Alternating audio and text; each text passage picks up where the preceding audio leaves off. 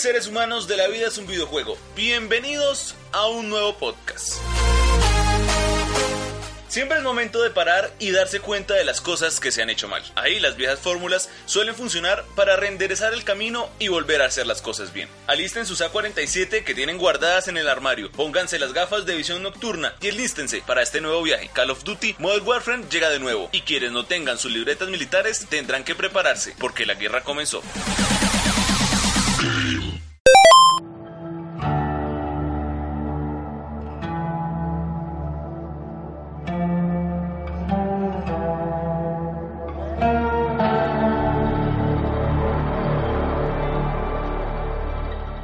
Los últimos años de Call of Duty fueron muy diferentes a lo que mucho nos enamoró en su arranque. Mucha rapidez en sus combates, saltos locos por las paredes, muertes fáciles con tan solo disparar a los pies y contextos que no conectaban para solamente servir como excusa para disparar y matar. Quizás la franquicia se dio cuenta de eso y por eso retornó al título que seguro dividió el juego en dos, Modern Warfare.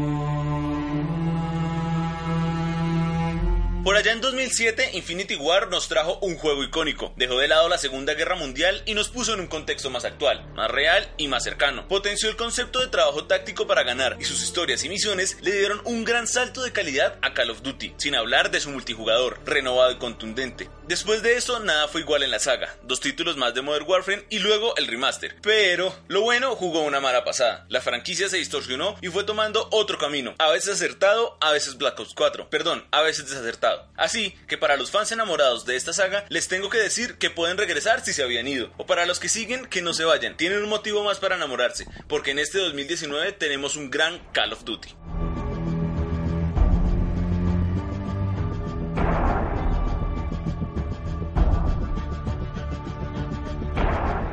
Lo admito, no soy el más aficionado a estos juegos, pero después de mucho tiempo volví a disfrutar un Call of Duty. Su modo historia tiene mucho por contar, y aquí es donde me voy a centrar. Lo sé, lo sé. Muchos están escuchando este podcast esperando que les hable del multijugador, pero todos lo saben. Las cosas allí están bien mientras funcionan en el modo historia y su jugabilidad. El multijugador está bien, más táctico, calmado, certero, y sin perder el ritmo aunque le bajemos una velocidad para tomarnos el tiempo de pensar qué vamos a hacer, y no solo disparar mientras caminamos en una pared con nuestras botas mágicas. Hay varios modos de juego en el multijugador y seguro no se aburrirán. Quizás el mayor fallo está en el cooperativo, con rivales medio tontos y que siguen siendo leadas locas que arrancan cuando abres una puerta. Seguro aquí sí se cansarán.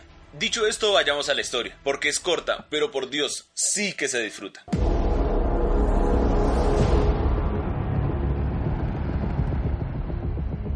Veinte años de guerra civil.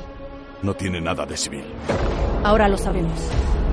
Las armas químicas están en manos terroristas.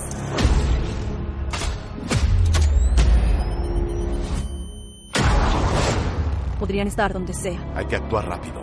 ¿Y qué sugieres? Un viaje de negocios. Por estos días estaba buscando un juego que me enganchara y me diera algo de shooter. Y llegó Call of Duty Modern Warfare. Aquí vamos a tener la historia de una guerra en el Medio Oriente. Nada ajeno a lo típico, un grupo terrorista de Medio Oriente se apoderó de un gas mortal que estaba en poder de los rusos. Nuestro objetivo es recuperarlo y acabar con ese grupo llamado Al-Qatal. Al tiempo, los rusos quieren hacer lo mismo y tener el control de la zona en Uzbekistán. En este país hay un grupo de rebeldes que quieren salvarse y quitarse de encima a los rusos y Al-Qatal. Así que ellos serán nuestros aliados para ser los héroes de todo esto. Tendremos el apoyo del Capitán América versión Call of Duty, el viejo Capitán Price. Como en las anteriores entregas, será él quien nos dirigirá en esta parte crucial de la guerra que tendremos que defender. Por un lado, nosotros controlaremos a Alex, la ficha hipster junto a los rebeldes, y también a Kylie, un soldado británico, muy temperamental, que quiere salvar al mundo a como de lugar. Aquí estaremos oscilando en estos dos contextos, hasta que ambos se unan. No habrá spoilers en ese análisis, aunque en realidad la historia es muy sencilla, pero funciona y tiene giros al final, y como es un límite corto de tiempo entre el día del conflicto y su resolución, sus personajes tienen poco rango de desarrollo. Además de los tres protagonistas que mencionamos, Farah es el líder del grupo rebelde en Uzbekistán, país que lógicamente no existe, y ella será la fuerza vital de todo este entramado. Sus motivaciones nos llevarán a diferentes puntos de la historia, y en dos misiones a modo de flashback podremos manejarla, incluso cuando ella es niña y entendemos cómo empezó toda la guerra, y su relación con su hermano Hadir. Las misiones de este Modern Warfare tienen mucha variedad. Al inicio parecen sosas y como lentas, pero conforme vamos avanzando tendremos la típica de francotirador, manejar aviones para lanzar misiles, controlar un avión para que lance misiles a través de un señalador láser, las típicas de pasillos largos con enemigos que salen directos a morir, y sin duda las mejores de uso de visión nocturna, que le dan el toque de sigilo perfecto al juego para no repetir una misión de otra. Aquí disfrutaremos mucho. Sí, lo sé, son las típicas misiones de Call of Duty, pero créanme, el tono de violencia que le dan son muy fuertes. Mientras caminamos por Uzbekistán, vemos cómo cuelgan a la gente, cómo los rusos controlan todo con el miedo, cómo al inicio vemos a Londres ser atacada y matan a los civiles mientras intentamos salvarlo. La brutalidad cae en nuestras manos cuando estamos interrogando a uno de los líderes de Alcatala y su familia está al lado. Ahí podemos sacar nuestro lado motosierra y tomar decisiones fuertes, que no afectarán el curso de la historia, pero sí nos dejará un golpe en el Cora según lo hagamos o no. El tono de juego es crudo, como seguro lo es la guerra. Claro está, en este Call of Duty no tendremos la escena censurada donde matamos a civiles como si fueran cucarachas.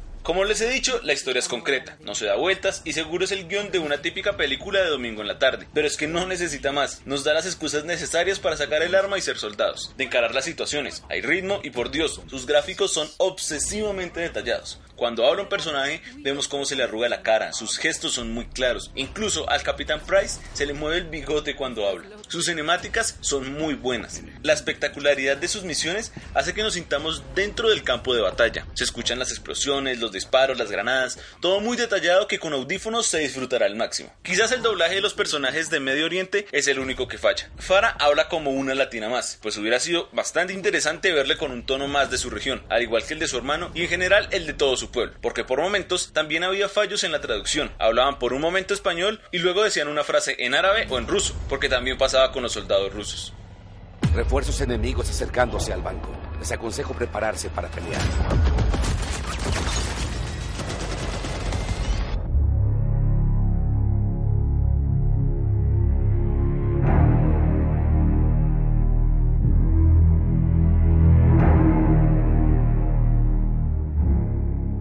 Por supuesto que la inteligencia artificial deja mucho que desear. Es floja en cuanto a tácticas de disparo y parecen locos corriendo para que solo tengas que disparar. Por momentos incluso se quedan mirando y parecen torpes. No tenemos grandes jefes finales y en realidad la experiencia es más una situación de contexto general de la guerra, que lo lógico de encontrar un jefe muy poderoso cuando en realidad eso no sucede en este contexto. No funciona así con nuestros aliados, que sí saben qué deben hacer y cuando nosotros nos vamos para otro lado o hacemos las cosas mal, nos dicen, nos dan indicaciones de cómo resolver las situaciones. En cuanto a las mecánicas de juego tenemos mucho. Primero, ahora encontramos una cobertura en la que podemos apoyar un arma en una base o en el filo de una pared para tener protección al momento de matar a los enemigos. Esto nos da la opción de disparar y de ir curándonos al mismo tiempo. Como siempre, en nuestras manos estará el desarrollo de las misiones. Estaremos a cargo de resolver las situaciones más importantes y por eso en las misiones de visión nocturna ahora podemos entrar a una habitación con sigilo o brutalidad, con la oportunidad de abrir la puerta con calma o romperla de un golpe y alertar a los rivales. Las armas están bien equilibradas, no hay una que rompa y esté rota para que mates con facilidad. Incluso si te quedas sin balas y tomas la del enemigo, te funcionará bien. Es un Call of Duty. Hay poco que reprochar en la jugabilidad. Para que disfruten lo bien que suena este juego, detallen este soundplay.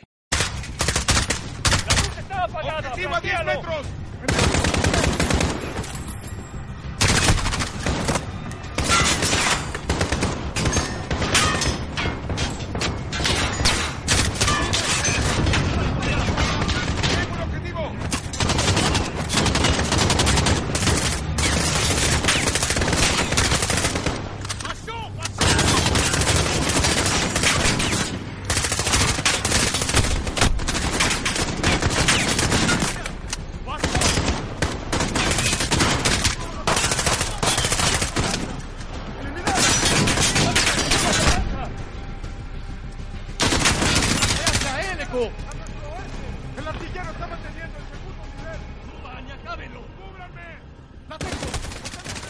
Y sí, disfrutamos de un juego bien hecho, corto pero lleno de detalles.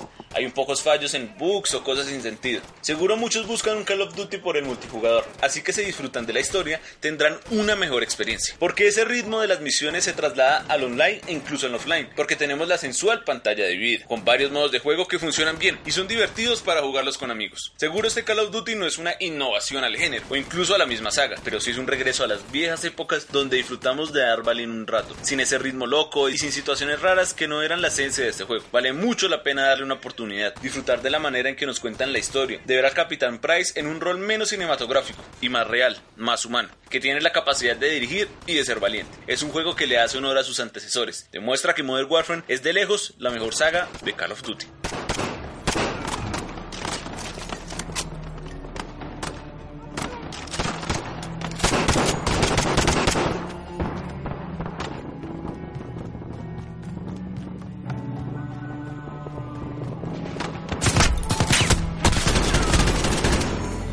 Sargento, necesito saber cómo están los rehenes. Ve el edificio tanto ahora.